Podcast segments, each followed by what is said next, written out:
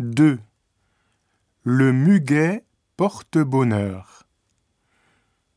Voilà comment on raconte la naissance du muguet.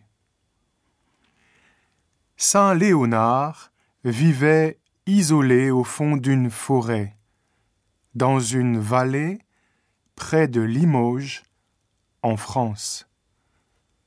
Un jour, il est attaqué par un dragon et chaque goutte de sang qui coule de ses blessures se transforme en clochette de muguet en tombant par terre.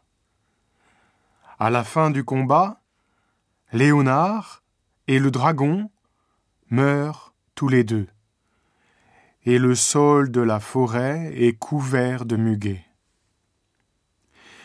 Mais on dit aussi que la plante est d'origine japonaise. En tout cas, il en existe deux sortes aujourd'hui. Celle qui pousse sur les plateaux de Hokkaido, de Honshu et de Kyushu est appelée muguet japonais. Celle que l'on cultive dans un but commercial vient d'Europe.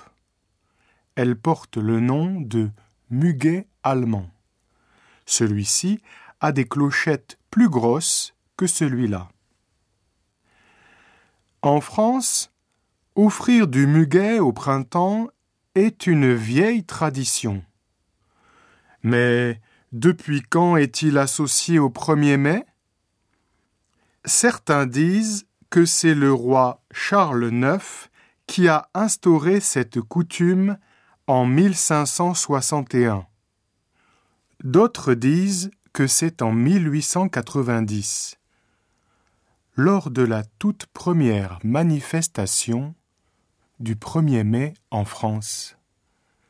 Cette année-là, les manifestants portaient du muguet en mémoire des ouvriers morts quatre ans plus tôt à Chicago. D'autres encore disent que la coutume date du début du XXe siècle elle viendrait de l'habitude de quelques couturiers de donner ce jour-là du muguet à leurs petites mains et à leurs clientes.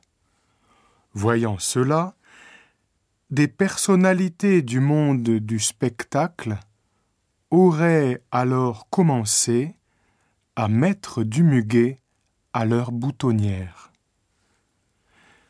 Si vous sortez un 1er mai dans les rues de Paris, vous verrez beaucoup de fleuristes d'un jour essayer de gagner un peu d'argent avec du muguet.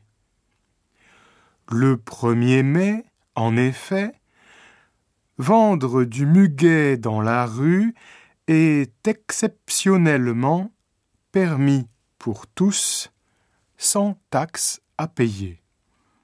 Des organisations aussi en profitent, comme le Parti communiste français.